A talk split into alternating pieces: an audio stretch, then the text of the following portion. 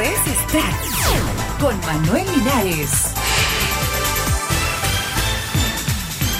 Muy buenos días, estas son las noticias para hoy 12 de abril del 2010. Si mañana muriera, este sería mi gran legado musical. La cantante mexicana Thalía se libera de ataduras en su nuevo trabajo discográfico Primera Fila, un álbum grabado en directo en el que proyecta su voz desde el fondo de las entrañas para contar las historias que hay en cada una de las canciones. Si mañana muriera, este disco sería mi gran legado musical, asegura Thalía, que califica a Primera Fila como un sueño cumplido.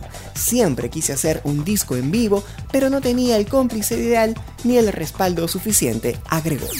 Juanes ignora críticas de Fito Páez. El cantante colombiano Juanes, quien lanzará en junio próximo la primera canción de su nuevo disco, desestimó hoy las críticas de su colega argentino Fito Páez a los conciertos por la paz que promueve en la región.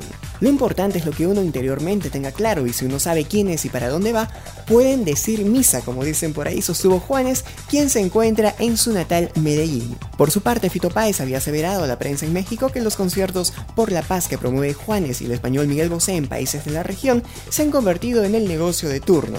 Aclaró, sin embargo, que se trata de gente bien intencionada en el mejor de los casos que pretende concientizar al mundo de que este puede ser menos horrible.